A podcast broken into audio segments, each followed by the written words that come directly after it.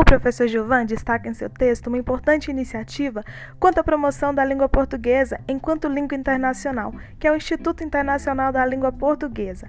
Já Mendes segue por um caminho mais peculiar, porque analisa o modo como o Brasil tem contribuído para a promoção da língua portuguesa enquanto língua internacional.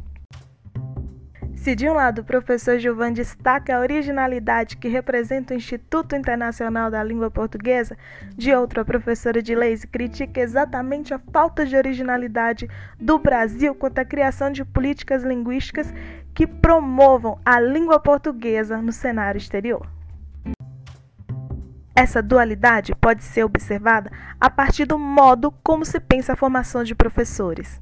O Instituto Internacional da Língua Portuguesa apresenta a criação do Portal do Professor de Português, uma ação conjunta que contempla os países da CPLP. Já o Brasil, segundo a professora Edileise Mendes, tem se importado pouco com os cursos de licenciatura para profissionais de português como segunda língua. Essa analogia nos levanta o seguinte questionamento quanto à internacionalização da língua portuguesa. Influenciaria o Instituto Internacional na criação de mais políticas linguísticas pelo Brasil? Ou atrapalharia certa apatia nacional sobre o entusiasmo do outro?